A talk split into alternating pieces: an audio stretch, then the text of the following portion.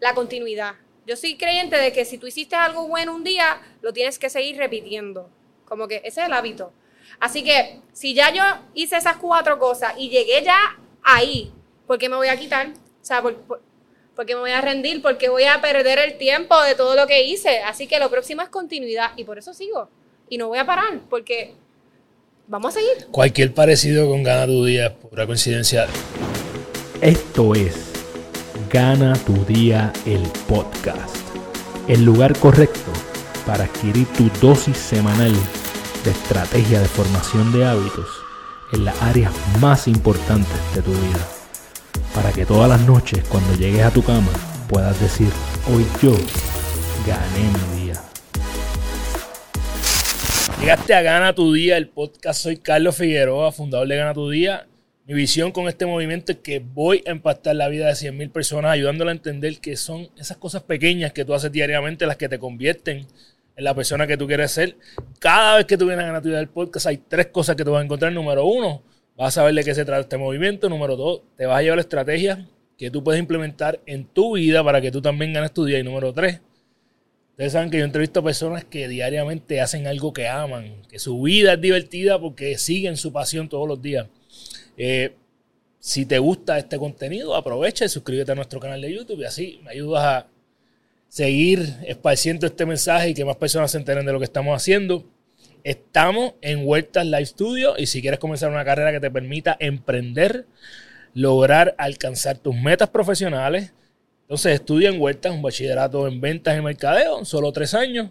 La matrícula está abierta, puedes escribir a admisiones.huerta.edu. Mi gente, los buenos y las buenas somos más. Mi invitada es de las mías, nació para hablar en público, desde pequeña se desempeñó en oratoria y mi impresión es, de, es que desde pequeña también de seguro tenía la vena de abogada. Ella colecciona más cum laude, ella tiene uno en su bachillerato y otro de su juris doctor de la Universidad de Puerto Rico. Busca aportar a nuestra sociedad a través de la empatía, el positivismo y la justicia y para ello creó Entes Positivos, eh, una organización que desde el 2019 eh, crea talleres para niños, niñas y adolescentes desde los 5 años y le educa en una forma distinta en temas como la inteligencia emocional, el medio ambiente, los derechos humanos. Bienvenida a Gana tu Día el podcast a la licenciada Melanie Rivera Ruiz. ¿Cómo tú estás, Melanie? Muy bien, ready para esta entrevista y contentísima con esa super introducción. Qué bueno. que yo estaba aquí prestando mucha atención y yo, ¿qué va a decir? Déjame ver qué es lo que va a decir en esta introducción. Gracias por la invitación y como tú dijiste al principio, los buenos somos más, así que... Definitivamente, eh, estoy bien contento. Eh, yo, yo viendo tu, tu biografía me, me transporté al pasado porque yo escribía poemas. yo, a mí me encantaba hablar en público. Eh, y yo, de hecho, mami tiene por ahí un cassette, cassette, sí, dije cassette, eh, que yo salgo declamando un poema en una emisora. Entonces, la realidad es que todos tenemos que hablar en público. Eh, tú sabes, tú recuerdas algunas anécdotas tuyas de cuando tú eras pequeña, que más pequeña, porque eres una nena todavía, eh, de cómo, cómo era que tú desarrollaste esta pasión por, la oratoria. Sinceramente, tengo muchos recuerdos de mi escuela elemental, porque la persona que a mí me marcó, en paz descanse, se llamaba Missy Castellar, y ella era mi maestra de oratoria. ¿Por qué? Porque en la escuela en la que yo estuve, que fue la escuela Daniel Webster en Peñuelas, cuando ¿verdad? tuve la oportunidad de estudiar allí, ella creó un periodiquito que se llamaba, se llamaba Germinar. Entonces, ella ¿verdad? buscó estos estudiantes que poseyeran esas habilidades investigativas, de periodismo, de hacer entrevistas. y ahí pues entro yo a ese proyecto. Recuerdo haber tenido quizás ocho años y estaba en tercer grado. Y entonces ella me dice, vamos a competir en declamaciones de poemas. Y junto a mi mamá, que mami es mi maestra también, porque esa es la que me practicaba, empezamos a desarrollar a Melanie en ese ámbito. Puedo decirte que después de que empiezo a desarrollarme en la poesía, entonces ya quizás como a los 11, 12 años, estando ya en intermedia, es que empiezo en la oratoria. ¿Por qué? Porque para ese entonces, no sé si ahora mismo, ¿verdad? Siguen existiendo este tipo de competencias en el sistema público habían competencias de oratoria a nivel distrito, a nivel regional y a nivel nacional. Así que pues en esos entonces yo tuve la oportunidad de primero ganar en el distrito en Peñuelas, luego representar a Peñuelas en el distrito de Ponce, que eran varios pueblos limítrofes a Ponce, y después los debates nacionales, pues que también tuve la oportunidad. O sea, que tú te fuiste olín por ahí para Sí, abajo. sí, todo eso lo hice entre elemental, intermedia y superior. Siempre tengo que hacer esta- estas aclaraciones cuando estoy con personas que hablan bien. Se me va a zafar uno que otro Puerto Rico y A cositas también, así, tú sabes. también. Este, la realidad es que tenemos que hablar en público, ¿verdad? Eh, y es un arma que necesitamos, no importa si te gusta competir o no. Necesitas comunicarte y necesitas llevar un mensaje, negociar con personas. ¿Qué tú le dices a las personas que, tú le dices a las personas que, que tienen miedo o temor, ¿verdad? De hablar en público para que, para que se motiven a, a desarrollar esa herramienta porque la necesitamos. ¿Qué tú le dirías? Igual que le digo a mis estudiantes, eh, si el deseo de hacerlo es más fuerte que el miedo, tú te tienes que mover a hacerlo.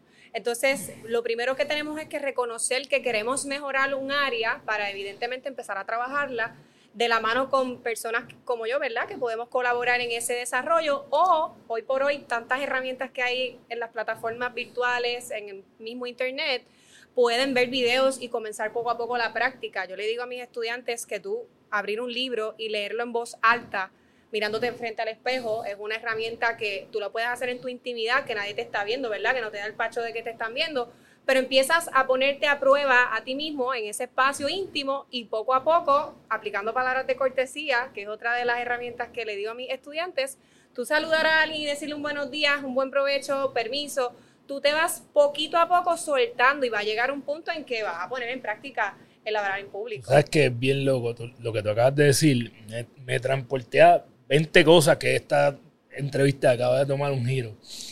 Número uno es que hay personas que a, a veces uno piensa que, que no tienen educación, es que tienen temor de decir incluso los buenos días, las buenas tardes.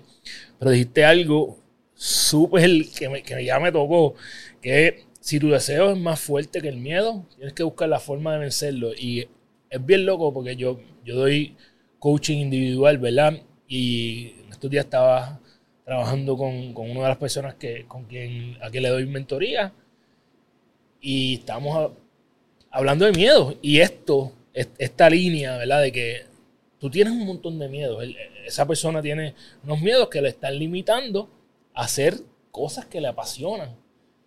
Con esta línea, es todo lo que esa persona necesitaría escuchar, ¿verdad? Qué bueno que yo la aprendí hoy para llevarle este mensaje la próxima vez que hablemos. Es que tienes, si tu deseo es más importante, si tu deseo es menos importante que ese miedo, pues está bien, a lo mejor no es, no es, no es algo de vida o muerte, pero si te está limitando en lo que tú quieres cumplir en tu vida, definitivamente hay que atacarlo. Oye, tú, tú creas entes positivos mientras estás haciendo el Juris Eh, y yo, yo digo, primero, obviamente, una de las razones por las que estamos aquí es por, por eso, ¿verdad? Quiero hablar de entes positivos, quiero felicitarte porque necesitamos, literalmente somos buenos, Gracias. los buenos somos muchos más, necesitamos más personas haciendo esto. Eh, pero yo, yo digo, es bien fácil de criticar desde las gradas, el gobierno no hizo, pero ¿qué estás haciendo tú? Criticar es sumamente fácil, pero lo difícil es, iba a decir un, refrán que me decía mi papá, pero no, no lo, no lo voy a decir aquí, mojarte los pies, tienes que mojarte los pies, ¿verdad? En el juego, en el terreno de juego. Eh, ¿Qué es un ente positivo? Bueno, pues un ente positivo, una persona que tiene cualidades, ¿verdad? Hábitos de desarrollarse a sí mismo en áreas como la autoestima, que para mí es la base de todo, la automotivación y la autopercepción. Es una persona con inteligencia emocional, una persona que aprende a manejar sus emociones para ponerlas en práctica en el día a día, así que también es una persona que pone en práctica la empatía y la justicia, porque van de la mano con una persona que es emocionalmente inteligente. Y por último, es una persona que una vez desarrolla autoestima e inteligencia emocional, no tiene miedo al hablar en público.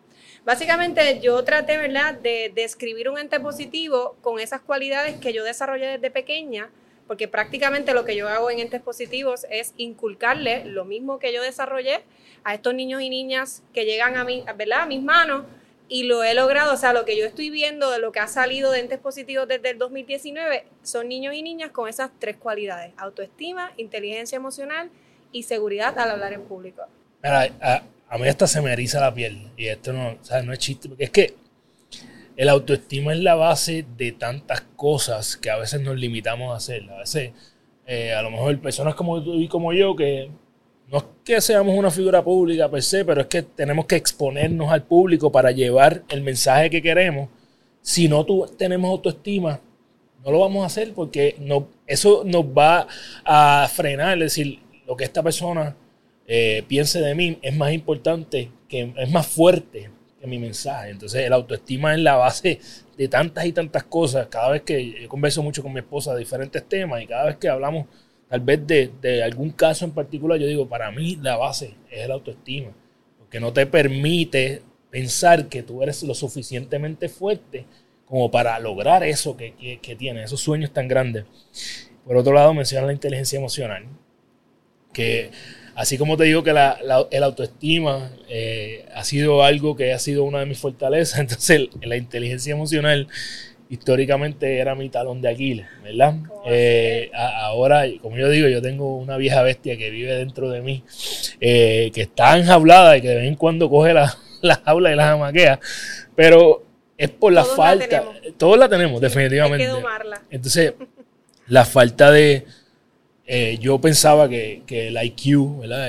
la inteligencia, el coeficiente intelectual era más importante la inteligencia emocional y estaba erróneo totalmente. Es algo que yo trato de hacer en este positivo, porque fíjate que yo impacto niños y niñas, pero para yo poder llegar a ese niño o niña necesito llegar al papá o la mamá o a la persona encargada que es quien matricula al niño. Entonces, lo que poco que he podido ver respecto a ese tema es que cuando enseño inteligencia emocional al niño o a la niña, indirectamente se lo estoy enseñando también a los padres y a las madres, porque mi meta es que aprendamos a ver la inteligencia emocional como parte de la inteligencia del ser humano. Y te digo esto, ahorita decía al principio que si las ganas de hacer algo son más fuertes que el miedo, pues hazlo básicamente tu inteligencia emocional te va a permitir a ti hacer ese balance entre lo que quiero y lo que me está aguantando, cuál es ese temor, cuál es ese miedo que tengo interior en mí, para entonces yo tomar una decisión razonable y ejecutar. Eso es inteligencia emocional. Básicamente es el balance entre lo que estoy sintiendo, lo que estoy pensando, mis decisiones y cómo las ejecuto. Entonces, en la medida en que un niño, niño, joven, adulto, entienda ese análisis que tiene que hacer día a día, va a poder ejecutar y poder desarrollar una inteligencia emocional que lo va a ayudar en todo en la vida. Puede ser bueno lo que te pase y tú aplicas la inteligencia emocional. Versus que también puede ser un evento adverso, negativo, una muerte familiar, un examen no pasado, una ruptura sentimental, y tú poner en práctica la inteligencia emocional y hacer ese balance créeme que va a salir bien, porque vas a aprender a identificar lo que te conviene en el momento. Entonces vas a saber cómo frenar pensamientos negativos, vas a saber cómo frenar la procrastinación, vas a saber cómo frenar distintos distintas bestias, como tú decías que tú tenías internas. Tengo muchas, ahora que, ahora que las mencionas, tengo, definitivamente tengo más de una. Eh, tengo todas las que estás mencionando. Así que en efecto, eh, la inteligencia emocional, ¿verdad? En este contexto, es un concepto que lleva muchos años. Yo lo traigo a entes positivos porque yo entendí a la edad, ¿verdad? Cuando estaba montando entes positivos en el 2019, yo entendía que necesitamos desarrollar esta habilidad porque para mí, junto con la autoestima, la inteligencia emocional también es base para que una persona pueda continuar y desarrollarse y ser quien quiera ser. O sea, al final del día es una herramienta para que tú la utilices a tu favor en cualquier circunstancia, porque es algo subjetivo, eso está aquí, mira, en la mente. Ahora mismo, eh, cualquier persona que me esté escuchando y, que me esté viendo luego puede empezar a poner en práctica hábitos tan sencillos como balancear lo que quiero hacer versus el miedo. Eso es algo tan sencillo como eso. Y poco a poco empezar a moverse, porque la idea de la inteligencia emocional también es progresar y moverse hacia donde tú quieres. Así que... Totalmente, totalmente de acuerdo. Eh, que no nos detenga, que no nos detenga el, temor del que dirán. Eh, habla un poquito de, como tal qué pasa en entes positivos, ¿verdad? Para, a lo mejor la gente todavía no, entiende bien qué es lo que se hace ahí, pero cuéntame cómo es un día en ente positivo? ¿o qué, Pues, ok, pues, ¿Qué sucede ahí? Voy a comenzar eh, desde el inicio, ¿ok? Cuando desarrollo entes positivos, originalmente lo desarrollé como una escuela presencial. Para ese entonces no existía pandemia, 2019. Ujú. Mencionabas tú que lo hice, y es bien cierto, mientras estudiaba el Juris Doctor. ¿Por qué? Porque yo me encontré en una, en una etapa en la que salgo de un evento exitoso, que fue mi participación en Misiones Puerto Rico, y de pronto me, me voy en un vacío, en un blanco en mi vida y digo, ¿y ahora para dónde cojo? Porque sigo estudiando Derecho, pero en el trabajo que hago no, no sé qué hacer. Ah, voy a desarrollar la idea comunitaria que desarrollan en, en Misioneros Puerto Rico, que se llamaba Entes Positivos. Ok. Y les pongo entes positivos porque cuando escucho la palabra entes, es una palabra que no tiene género, no es ni femenina ni masculina. Yo soy una persona que defiendo el lenguaje inclusivo y defiendo las Totalmente de comunidades más desventajadas. Así que escribo entes. Cuando escribo la palabra positivo, que empiezo a buscar el significado, que es una persona que es realista, una persona que utiliza sus experiencias de vida para moverse hacia el futuro, ahí entonces conjugo entes positivos. Empezamos entes positivos. Un día normal, para ese entonces en entes positivos, comenzaba un sábado, porque yo me reunía los sábados en Ponce, en la Plaza del Mercado, allí estaba nuestra escuela física, y yo te puedo decir que desde las 6 de la mañana ya yo estaba lista y a las 8, 8 y media abría el local, prendía los aires, ponía la estructura en orden. Llegaban mis chicas, las personas que trabajaban para mí en ese entonces, y arrancaba el día. Eso era un desfile de niños y niñas, y cuando digo un desfile era un desfile. Habían un montón de niños y niñas que, gracias a Dios, ¿verdad?, iban a la escuela. Cuando viene la pandemia, que primero vienen los temblores, porque tú sabes que Sí, en Ponce claro, y fue duro. los temblores. Fueron bien duros. Después llega Y en la esa pandemia. área bastante. Así que dos amaquiones en una persona que está emprendiendo un proyecto que empezó en el 2019 en octubre, así que estuve como cuatro meses nada más ofreciendo los talleres presenciales, detengo el proyecto, reestructuro lo que voy a hacer porque realmente como yo me gano mi día a día, no es con dinero, es con lo que yo puedo impactar y ofrecer. Cuando yo vi que el modelo de negocio que yo desarrollé presencial no era consono a la realidad virtual de la pandemia, yo me detuve y dije, para yo ganarme mi día a día e impactar a estos niños y niñas, yo tengo que reestructurar mi manera de enseñanza. Así que diseñé un itinerario consono a lo que ya había originalmente hecho, dirigido a la autoestima, a la inteligencia emocional, a la adicción, a la oratoria y a todo lo que enseño. Hoy por hoy, un día virtual en Entes Positivo, es- a mí me encanta porque las chicas que trabajan conmigo, Mrs. Ariana y Mrs. Ginette, son de lejos. Una es de Juncos, otra es de Orocovi, yo soy de Dorado. Y para nosotras el día a día es como decirte, cumplimos con nuestra agenda. Yo trabajo en mi oficina, ellas estudian, una trabaja, y llegamos a la casa a las 3, 4 de la tarde, nos ponemos nuestro pantalón corto con nuestro t-shirt de entes positivos, Ok. porque es virtual, en chanclas cómodas, nos sentamos en nuestro escritorio, que ese es, ¿verdad?, nuestro instrumento de trabajo, y el niño o la niña ni se entera que las maestras acaban de llegar Claro. de su rutina Wow. con sus pantaloncitos cortos y su t-shirt y arrancamos a dar clase. Eso desde la perspectiva de una maestra. Vemos que el internet esté ready, verificamos nuestro WhatsApp que siempre está llenísimo de mensajes, verificamos cualquier llamada perdida. Es como que un día a día en la oficina, digamos. Ya cuando eso conecta, que tú estás ahí en la realidad virtual en vivo, pues entonces aprieta un poco la atención porque por lo menos desde mi punto de vista como empresaria, yo no quiero que se me vaya el internet y me Sí. quede sin dar la clase. Yo no quiero que se me vaya la luz en medio de la clase. Yo no quiero que mi esposo entre y diga algo y todo el mundo lo escuche. Yo no quiero que la perra no pare de ladrar. Entonces, eso es lo que yo estoy viviendo mientras estoy conectada. Es lo mismo que las chicas viven. Estamos, estamos Desde en el la. lado del estudiante, Lo mismo no- que eso yo es otra historia.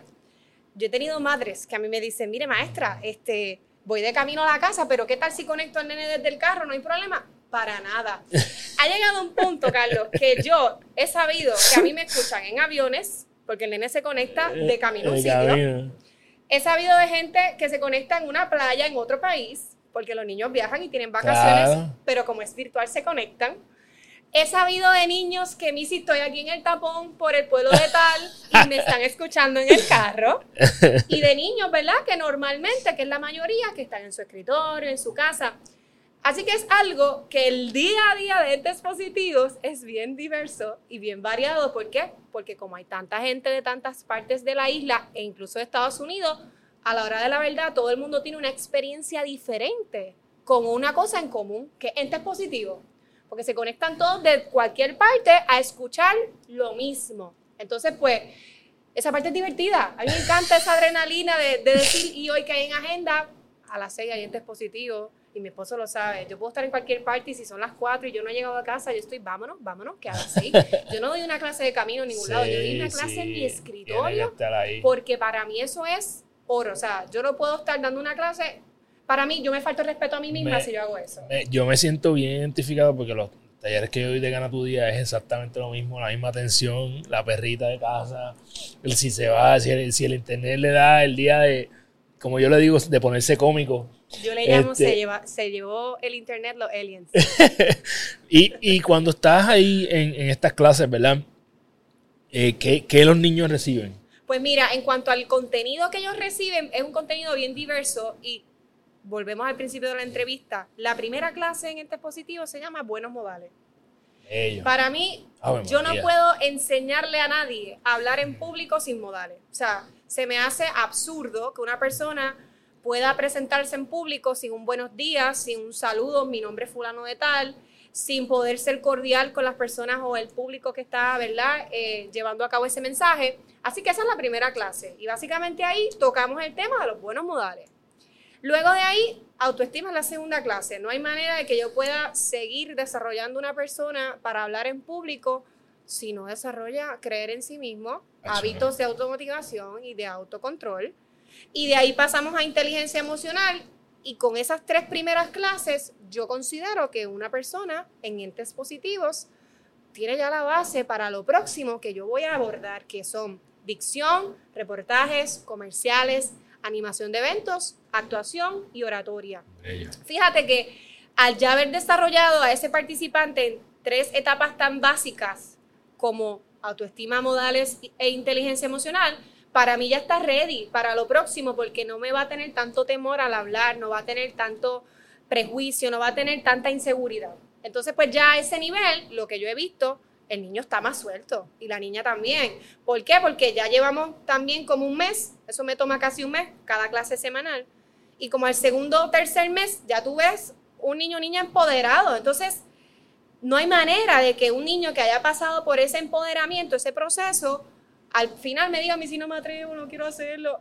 Nunca me lo dicen, Carlos. Es, dale, bici, yo voy ahora. Exacto. ¿Y quién, y quién va a hacer este ejercicio? Y, puedo tener 20 en la pantalla y los 20 se... Yo quiero ir primero, entonces ahí entra el... Ay, aquí mando primero, yo no soy favorito, yo no tengo favoritismo con nadie, ellos lo saben, pero siempre hay uno que otro que quiere ser el primero y demás. No, aquí son todos. Entonces ya, pues yo puedo decir lo que hicimos al principio, esas primeras tres clases, en efecto hicieron su trabajo, porque al principio el nene está calladito, así escondido en una silla, cámara apagada, hablando bajito, casi no me participa, eso al principio. Las primeras dos clases siempre es así la dinámica. Tercera y cuarta clase ya no se callan. Es lo que, es lo que calienta motores. última clase, cuando mis maestras vean esto, se van a reír. Tengo grupos que dan las 8 de la noche, que se acaba la clase y no se quieren ir. Y yo miro el reloj 8 y cuarto. Y yo miro el reloj 8 y media. Y yo, eh, la maestra, las maestras queremos irnos a comer, a descansar. A no, mi, si no, tío, mi, si no, déjela. Lo dejamos para la próxima. Cuando vienes a ver 45 minutos relajando y jugando, porque la clase se acabó. Qué bonito, porque eso tiene que ser. Eh, esa es tu paga. Eso es parte de, esa satisfacción. Eh, me, identifico mucho porque todos los, talleres que doy, la mayoría de los talleres que doy son, son virtuales y es esa misma dinámica. Cuando la gente quiere estar ahí, ya tú sabes que hay algo bueno que está pasando. Me encantan las tres clases base. Y yo como padre eh, me siento bien. Yo he hablado muchas veces de algunos de los procesos que mi esposo y yo tenemos con mi hija y mi hijo. Y me siento bien de que nosotros tenemos estas tres bases de una forma o de otra. Si tú, si tú conocieras a Catalina Isabel, que es mi niña de tres años, y tú estornudas, ella te va a decir salud. Muy bien.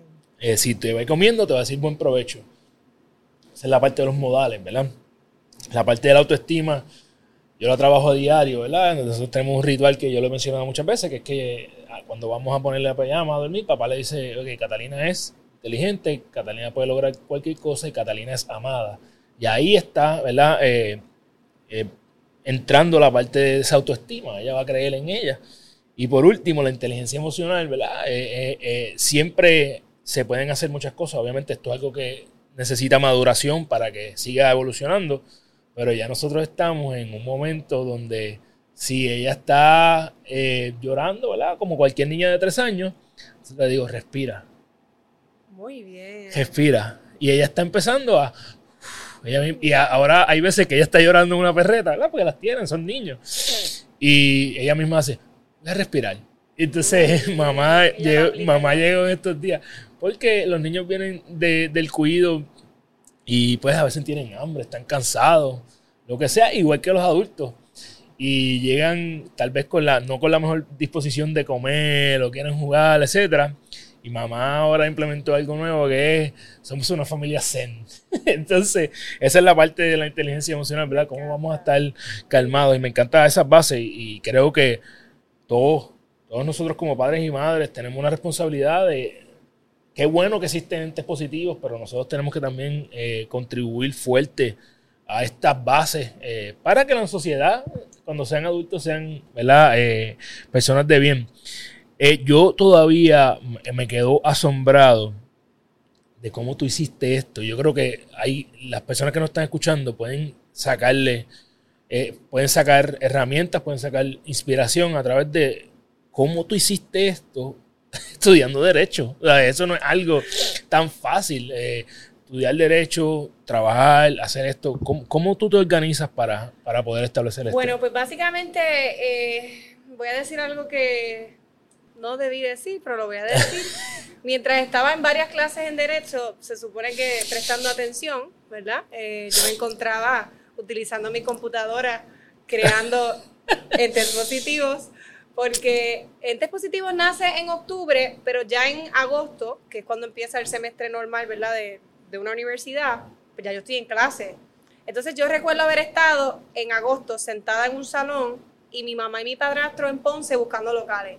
Esto, es, esto es un chiste. Y yo aquí texteando, viendo fotos de locales, precios de la renta, que si tenía que pintarlo, que si le tenía que poner el aire, que si la permisología, todo eso estaba pasando con ese equipo que yo tenía allá, con mi familia, y yo acá dando instrucciones y dando órdenes y diciendo y demás la parte del contenido, ¿verdad? Que lo que yo le llamo el work product, lo que tú creas, realmente eso siempre estuvo, estuvo en mí. Básicamente yo lo que hice en derecho fue estructurarlo y llevarlo al papel. O sea, eso ya estaba en mi cabeza. Eh, era cuestión de darle forma y contenido en un papel donde la gente viera una oferta de, de talleres, porque acuérdense que la idea puede estar, pero si yo no la concretizo, si yo no la escribo y la promociono, pues la gente no se va a enterar.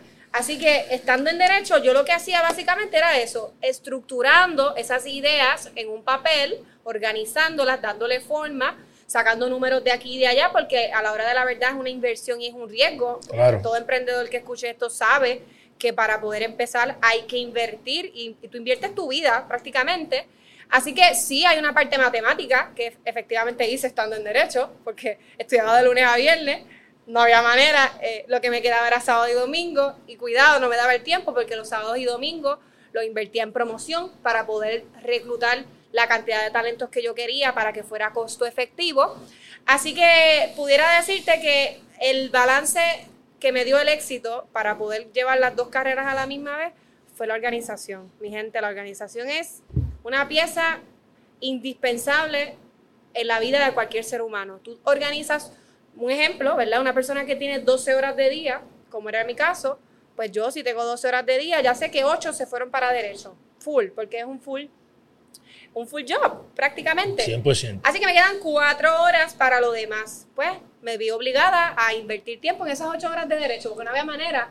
Sí, sí 100%. Y yo, tú acabas de decir dos cosas que es el mismo mensaje que yo llevo a través de mis cursos pon las ideas en el papel, porque aquí algo pasa, algo mágico pasa cuando tú pones las ideas que tienes en tu mente. Y nosotros somos una máquina de crear ideas. Tenemos una imaginación que si la adiestramos va a seguir sacando ideas ideas. Pero hasta que tú no lo pongas por escrito, no se convierte en algo tangible.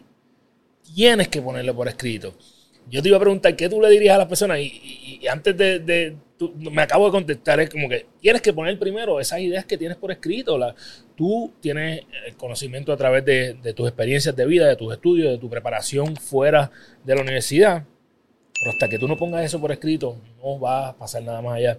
Y obviamente una de mis clases específicas tiene que ver con organización y planificación. Yo digo, tenemos 168 horas a la semana. Melanie no tiene más que yo. Yo no tengo más que Melanie. Tenemos la misma cantidad. Y hay mitad de ese tiempo se va en dormir, comer y bañarte.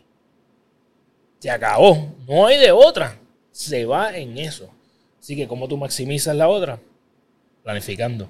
Además de planificarse y ponerlo por escrito, si hay, hay alguien que nos esté escuchando viendo que tenga idea de hacer algo como esto, ¿qué tú le dirías que no puede faltar en, eh, como ingrediente adicional. Además de la organización, yo creo que también tiene que haber una, un elemento de colaboración. Fíjate que a veces tenemos una idea y pensamos en no decirla porque tememos que se robe la idea, que se la lleven.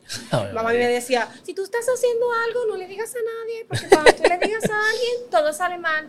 Y maybe ese, ¿verdad? Ese speech que te dieron, pues te lleva a no querer compartirlo. A mí me pareció contrario a eso. O sea, yo lo compartí con mi gente allegada, las mismas amistades de derecho que me veían haciéndolo día a día. Y yo le decía, ¿qué tú crees si yo, después de poner esta, pongo esta? No, porque Melanie, si ya le enseñaste un ejemplo, dicción, puedes darle después reportajes para que puedan hacer bien los informes orales, porque si lo haces al revés, pues como que, ¿cómo le vas a dar el reportaje y después la dicción? Así que cuando vienes a ver integrar personas que puedan aportarte, colaborar ideas o colaborar quizás, ¿verdad? Con una estructura que a lo mejor tú no estás viendo porque, pues, la mente es humana, tú sabes, hay cosas que yo no veo que otros ven. Esa sería la segunda. La tercera es disciplina. Yo, para mí, la disciplina conmigo misma en cuanto a, yo dije, el 20 voy a abrir y el 20 voy a abrir. En mi caso fue el 2 de noviembre que yo abrí. El 1 de noviembre, mi gente, mi local no tenía aires acondicionados instalados ni luz eléctrica, porque para ese entonces había un paro de celadores de la Autoridad oh, de Energía Eléctrica en aquel entonces. Y cuando yo bajo para Ponce, porque yo dije que yo iba a abrir el 2 de noviembre y yo lo anuncié por todos lados, invertí tiempo, dinero, invertí en, en recursos humanos para reclutamiento y el 1 de noviembre no había ni luz ni aire acondicionado. Wow. Pues esa disciplina, porque yo me, ¿verdad? me lo propuse, me llevó a moverme quizás a lo cuarto, persistir. Hay que, tiene que haber una insistencia en lo que tú quieres lograr. Así que ese día insistí, hice lo que debía hacer. A las 8 de la noche mi local tenía energía eléctrica, mi local tenía aire acondicionado y el 2 de noviembre abrimos porque abrimos. Así que si llevamos esto a números y llevamos esto a, sustancia, tenemos que tener organización, tenemos que tener colaboración, ¿verdad? Pedirle opiniones de gente también que te ayude. Tampoco es que le vas a pedir opiniones a gente que no tiene ni experiencia ni, ni es acercar, tú sabes, ha llegado a ti. Tenemos que tener disciplina y sin duda tenemos que tener persistencia. O sea, yo creo que esas cuatro cosas. Quinto y último, la continuidad. Yo soy creyente de que si tú hiciste algo bueno un día, lo tienes que seguir repitiendo. Como que ese es el hábito. Así que si ya yo hice esas cuatro cosas y llegué ya ahí, ¿por qué me voy a quitar? O sea, ¿por, qué me voy a rendir? Porque voy a perder el tiempo de todo lo que hice. Así que lo próximo es continuidad y por eso sigo. Y no voy a parar porque vamos a seguir. Cualquier parecido con Gana tu Día pura coincidencia, eh, pura coincidencia. La realidad es que antes yo pensaba eso, ¿verdad? Que las ideas uno no las puede compartir. Hay que tener cuidado con que las compartes. No vas a compartir con alguien que te va a drenar, ¿verdad? Que te va a, decir como que, ah, yo necesito compartirla con mentes que me van a engrandecer, a aportar a mi idea definitivamente. Pero es un scarcity mindset el pensar que no compartirla, ¿verdad? Que te vas a quedar con esto para que no te lo quiten. Hay suficiente para todo el mundo. Y si hubiesen 10 organizaciones más que tuvieran una misión parecida a la de ente positivo, eso no quiere decir que van a ser más o menos eh, exitosas que lo que tú estás haciendo. Lo mismo pasa con Gana tu Día. Van haber Gana tu semana, Gana tu lo que sea, eh, otras personas que hagan algo como yo. Eso no quiere decir que me va a restar eh, éxito a lo que yo quiero lograr. hay suficiente allá afuera para todo el mundo. Me fascinó cómo es que dijiste tiene que haber una insistencia. ¿Verdad? Mi palabra favorita no la hay en español y es grit, ¿verdad? Y es perseverancia, esa mezcla de pasión con perseverancia. Tiene que haber una insistencia en lo que quieres lograr. Tienes que insistir porque te van a pasar cosas. Se va a ir la luz, va a venir María, va a venir terremotos, va a venir pandemia. Hay un montón de cosas que van a tratar de, de derrumbar tus sueños. Y si tú no insistes, simple y sencillamente, Te no lo vas a lograr. Te quedaste. That's it. Eh, bello, Eh, esa frase me la, me la voy a robar. Eh, espero que no tenga copyright. Yo, yo, quiero, yo quiero saber a dónde tú quieres llegar con el dispositivo. Pues lo próximo que Entes Positivo quiere hacer, Entes Positivo quiere abrir las puertas a otros países, porque actualmente la modalidad virtual me ha traído niños desde México, desde Bello. North Carolina, desde New Jersey, me ha traído niños desde Florida, desde Texas, y como que me ha dado, ¿verdad? Ese, como yo le digo, no puedo decir esa palabra. Sí, lo vas a decir. Yo, yo le digo culillo. Lo iba a decir, me iba a decir culillo, pero no lo iba a decir. Eh, Porque la promoción que yo hago, que es a través del social media, no cubre Estados Unidos, es solo Puerto Rico, pero la gente está llegando. Entonces dije, no, el próximo agosto, porque yo soy trimestral, el próximo agosto el Target también va a expandirse a Estados Bello. Unidos, porque hay una comunidad latina que no tiene Sí, positivos gigante. allá. Y entonces yo lo voy a expandir. Lo otro que quiero hacer, que evidentemente me hace falta, lo vislumbro maybe en un, un año, año y medio, todo depende, es tener una localidad sí presencial, donde pueda impartir presencial a quienes así lo deseen y continuar con la modalidad virtual, Bello. así como que un híbrido. bello. Porque tengo gente todavía que prefiere la modalidad presencial. Y, Y- no quiero que se pierda algo tan bueno y bonito porque no es presencial. Oye, y por más que sea, por lo menos en, el tiempo reciente, nunca va a ser un, un swap, ¿verdad? Nunca, la parte virtual nunca va a sustituir totalmente, y digo en el presente porque sabrá Dios lo que pasa de aquí a 20 años, ¿verdad? Pero en el presente esta conexión, por eso es que yo llevo dos años haciendo este podcast y ha sido, solamente he tenido como dos entrevistas virtuales. O han sido presenciales porque la conexión, la química que yo voy a crear con Melanie hoy va a ser bien diferente Sí. así yo lo hubiese hecho por teléfono o por Zoom. Eh, no le quita que sigue siendo un recurso extremadamente bueno, pero hay una conexión humana que nosotros necesitamos, ¿verdad? Y más nosotros los latinos que nos encanta este, ¿verdad? Esa, esa dinámica y esa química. Eh, felicidades por lo que estás haciendo. Gracias, Gracias, gracias. Necesitamos más entes positivos. Quiero aprovechar y tocar rapidito. Es una licenciada, ¿verdad? De Derecho Laboral, Derecho Corporativo. Y hay un tema que yo creo que es importante y en estos días han salido muchos casos allá afuera. Hay muchos famosos allá afuera enredados con los diferentes tipos de acoso. Y, ¿verdad? No son solamente, no estoy hablando solamente de acosos sexuales, sino acosos laborales, ¿verdad? Eh, me encantaría escuchar un poco de qué es acoso laboral, ¿verdad? Definirlo, porque hay veces que a lo mejor hay personas que están pasando por situaciones de estas y ni tan siquiera lo saben. El acoso laboral, si lo hablamos en arroz y habichuela, es una modalidad del bullying. Se le llama mobbing en el aspecto legal, porque no es otra cosa que molestar a alguien que está a tu lado. En la escuela los niños molestan a los compañeritos, en el trabajo tú molestas al compañero de trabajo.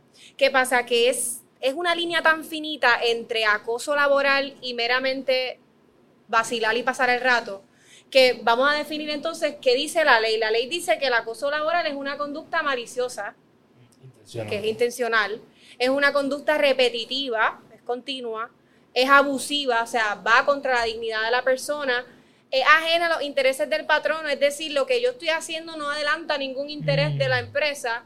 Y es una conducta que es arbitraria y caprichosa. Eso significa que lo hago porque me da la gana. O sea, Por lo hago por eso que acaba de decir Carlos, que yo no lo voy a decir, pero así mismo es. Así que en esto de, del acoso laboral, eh, sin duda alguna afecta a la salud mental, es la primera parte que afecta al ser humano, porque tú le estás diciendo a un ser humano que no funciona, tú le estás diciendo a una persona que eso que está ejecutando no sirve, o que su cualidad o apariencia física a ti no te gusta y eso repercute en la salud mental.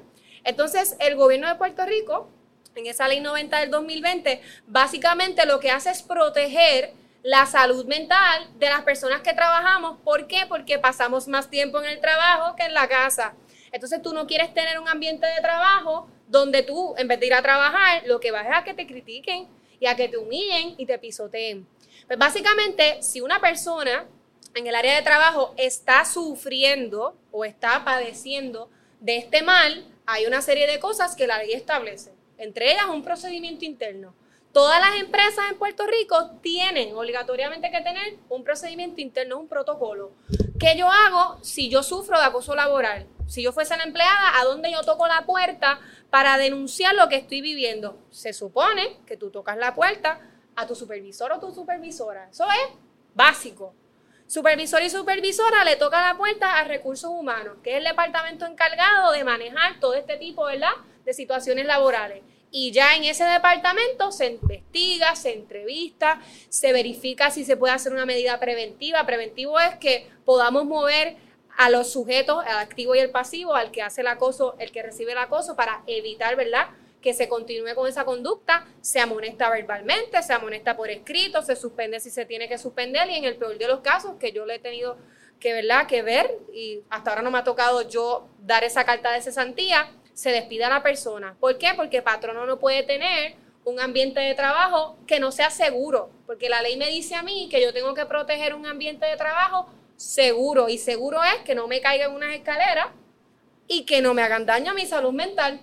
Así que por eso, ¿verdad? En Puerto Rico, a lo mejor ustedes han escuchado recientemente, pues más contenido como este, pues porque gracias a Dios, ya era hora, estamos prestando la atención a este tipo de mal que para mí afecta a un montón de personas. Yo no conozco, más, de lo que yo no conozco que existan estadísticas actuales. Mm. Las, las últimas que yo leí no son recientes, así que maybe se puede crear un comité para ir indagando e investigando esos números, porque estoy segura que es alarmante. Y en la medida que podamos quizás verle el número y ver cuánta gente se ha visto afectada con esto, maybe podemos tener más medidas agresivas para tratar de una vez y por todas que la gente entienda que al trabajo se va a trabajar, no a criticar a nadie. Bello. Yo, yo creo que, que definitivamente hay más awareness ahora, ¿verdad? estamos hablando lo más y es importante. Tengo que preguntarte, si tú, tú lo pusiste en toda la perspectiva en una empresa, ¿qué pasa si trabajo en, en Junitos eh, tiendita y Junitos Tiendita tiene solamente dos empleados, ¿verdad? Y no tiene la estructura de recursos humanos. Como empleado, ¿cómo uno se protege de ese tipo de situación? Pues lo primero que te voy a contestar es que la ley define patrono como cualquier persona Claro. a quien se le presta un servicio. Así que Junito de la esquina, aunque sea una empresa, una microempresa, que es el término correcto, una empresa pequeña que tenga dos empleados y no tenga un departamento, tiene que cumplir la ley. Así que ese sector, ese patrono, aunque sea pequeño, tiene que tener una estructura organizacional que le permita al empleado llevar su queja, ya sea directamente al dueño, ¿verdad? Porque es una empresa pequeñita, u, o mejor dicho, a una persona que tenga la capacidad, ¿verdad?, de manejar ese tipo de situaciones. Si. Junito el de la esquina no está haciendo eso, mm, Tan- Estamos Está- incumpliendo está con fuera esta ley, está está, picando. fuera del hoyo porque la ley no te exige que seas una empresa grande, que seas una, multinacional. De hecho, yo puedo tener contratada a una sola persona y crear una relación obrero-patronal y yo tengo que protegerla de acoso laboral. Así que estas personas que, que me estén escuchando, ¿verdad? No los quiero alarmar, no los quiero asustar. no, eso es lo que queremos, orientar. Pero independientemente de la plantilla de empleados que yo tenga, yo tengo que garantizar un ambiente seguro y tengo que proteger al empleado. Empleado que no tenga un remedio dentro de su empresa, la ley establece que puede brincar el canal y acudir a lo que es el Departamento del Trabajo, en la unidad de mediación de conflictos, en la unidad antidiscrimen. Allí radica una querella, allí empieza un procedimiento y si nada pasa allí, entonces el empleado puede acudir a demandar al tribunal de primera instancia. Ese es el proceso. Ve, Eso mismo es lo que quería aclarar esa situación, ¿verdad? Eh, porque hay muchísimas microempresas que están. eh, hay un boom, ¿verdad? De esto, eh, empresas más pequeñas, mucho empre- emprendedor creando su propio, su propio negocio. Así que creo que es. Quiero importante. añadir algo que creo Sí. que se me queda. Esas personas que están emprendiendo y demás, si su relación no es obrero patronal, porque ¿verdad? hay muchísima gente que no contrata a tiempo completo, sino que crea un servicio profesional, lo mal llamado servicio profesional, lo que es un contratista independiente, independientemente de la categoría de esa persona que presta el servicio o es una empleada, como quiera, le tengo que proteger del acoso laboral. Así que no vale hablar de que, no, pero esa persona no es mi empleada, esa persona está contratada bajo servicios profesionales y yo, no, no hay una distinción en jerarquía, no hay distinción en clasificación de empleo, ni hay distinción en el tipo de patrono. Todo el mundo que trabaje tiene que tener una Bello. protección contra el acoso laboral. Importante, tenemos tirarle una, una grasita ahí de, de información adicional. Vamos a tener que hacer un episodio porque no, no tocamos nada de los certámenes de belleza. Ay, Y podemos, tenemos por aquí tela para cortar, pero hay una pregunta que no quiero que se me vaya y es que, ¿cuál es el impacto que tú eh, quieres dejar en la sociedad? Sin duda alguna que sean entes positivos. Para mí entes positivos es una ideología, es un estilo de vida. Y de hecho, así lo definen mis estudiantes. Cuando Bello. Mariel Vendrell se llama ella, si ella ve esta entrevista se va a sentir bien feliz. La- la ella me dice, Mrs., para mí entes positivos es un estilo de vida. Cuando esa niña me dijo eso, yo lo internalicé y yo dije, ese es el impacto que yo quiero llevar. Crear en las personas un estilo de vida fomentado en la autoestima, en la inteligencia emocional y en el arte de hablar en público. Tan es así, Carlos, que yo decidí utilizar mis redes sociales para eso. ¿Por qué? Porque ya yo me estaba encontrando en un punto en el que yo decía, mis redes sociales, que a lo mejor le ha pasado a quien me escuche, se están convirtiendo en algo superficial. Pongo una foto bonita, estoy aquí comiendo en la playa y ya, yo no quiero eso. O sea, yo quiero impactar también a través de mis redes sociales. Y por eso ahora, casi todos los días, me grabo un minutito, un minutito y medio, Está llevando, súper chévere las casas. llevando un mensaje, ¿verdad? De autoestima, inteligencia emocional, de hablar en público, porque quiero impactar positivamente a través de esa enseñanza. Y no es otra cosa que ustedes cojan un estilo de vida, lo adapten a su vida y seamos buenas personas. Eso es todo. De eso se trata, de dejar que los demás sean, eh, vivan una vida bonita Y también. buenas personas con la gente y conmigo mismo. Porque mi mensaje siempre es el- lo primero que yo digo, conmigo primero y después con los demás. Tengo que ser compasiva conmigo y con mis decisiones para poder ser compasiva y buena con los demás. Bello. Eh, antes de hacerte la última pregunta, quiero que le digas a todo el mundo dónde consigue entes positivos, dónde consigue a la licenciada Melanie Rivera Ruiz. Entes Positivos eh, tiene una página web, entespositivos.com, Instagram, en Facebook.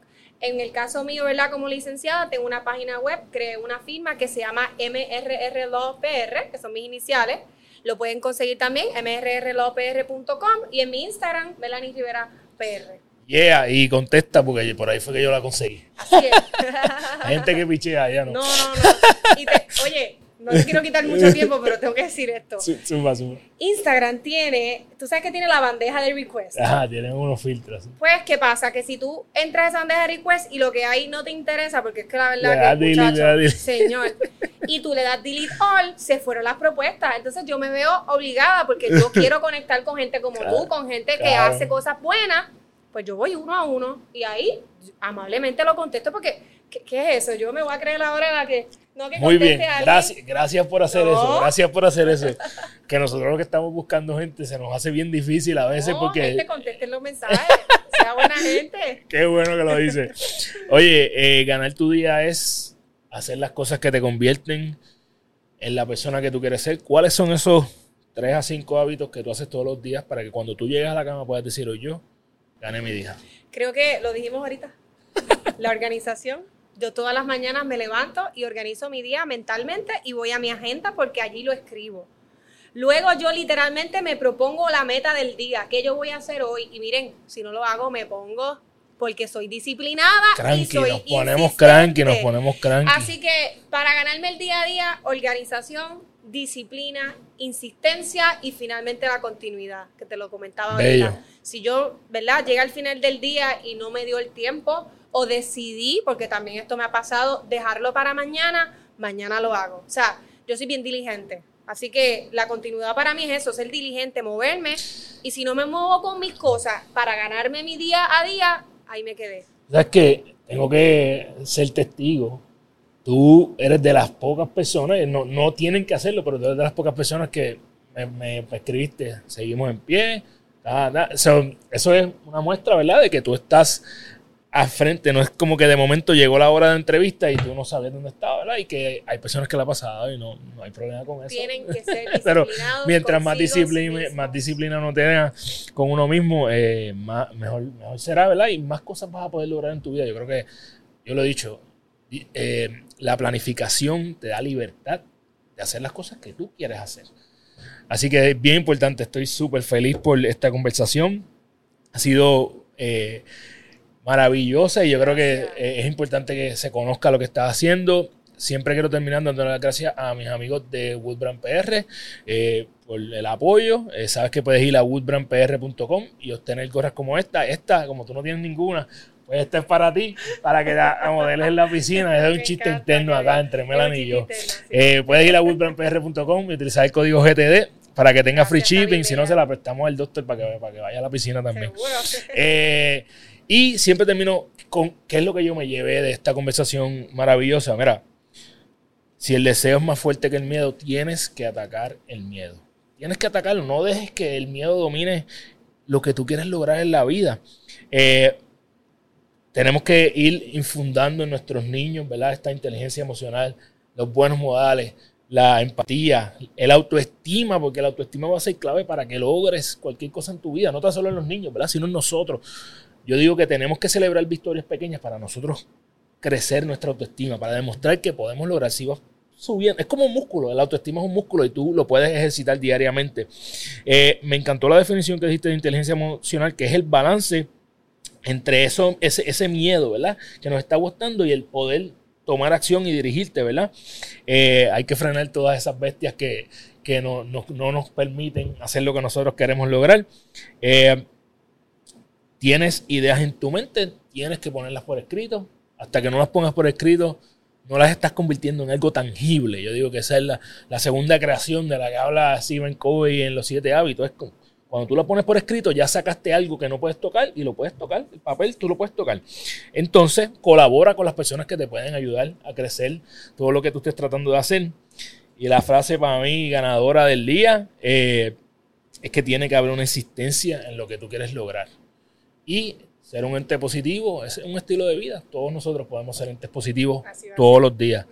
Eh, gracias por, por esta conversación mágica. Gracias, Sa- gracias a Sabes que puedes escuchar este podcast en tu plataforma favorita. Si estás ahí en Spotify, Apple Podcast, regálanos cinco estrellas para que más personas, para que más entes positivos se enteren Yeah. de lo que estamos haciendo. Nos puedes ver en YouTube. Si estás ahí, suscríbete, dale a la campanita para que cada vez que venga un episodio nuevo de Gana Tuya el podcast lo puedas ver. También los lunes y los miércoles estamos en Liberty Canal 85 a las 7 de la noche. Y si quieres establecer una relación conmigo de mentoría, hacer una sesión one-on-one para establecer metas, una visión clara para tu vida o estrategia, me puedes escribir a carlos.ganatudía.com. Nada, mi gente, recuerda que eres la única persona responsable de todo lo que pasa en tu vida y que la forma en que tú cumples tus sueños es desarrollando los hábitos que te acercan a ellos porque eres tu hábito. Diariamente toma las acciones que te acercan a tu mejor versión para que cuando vayas a la cama todas las noches puedas decir hoy yo, gané mi día. ¡Yeah! Esto estuvo durísimo. ¡Oh! ¡Boom!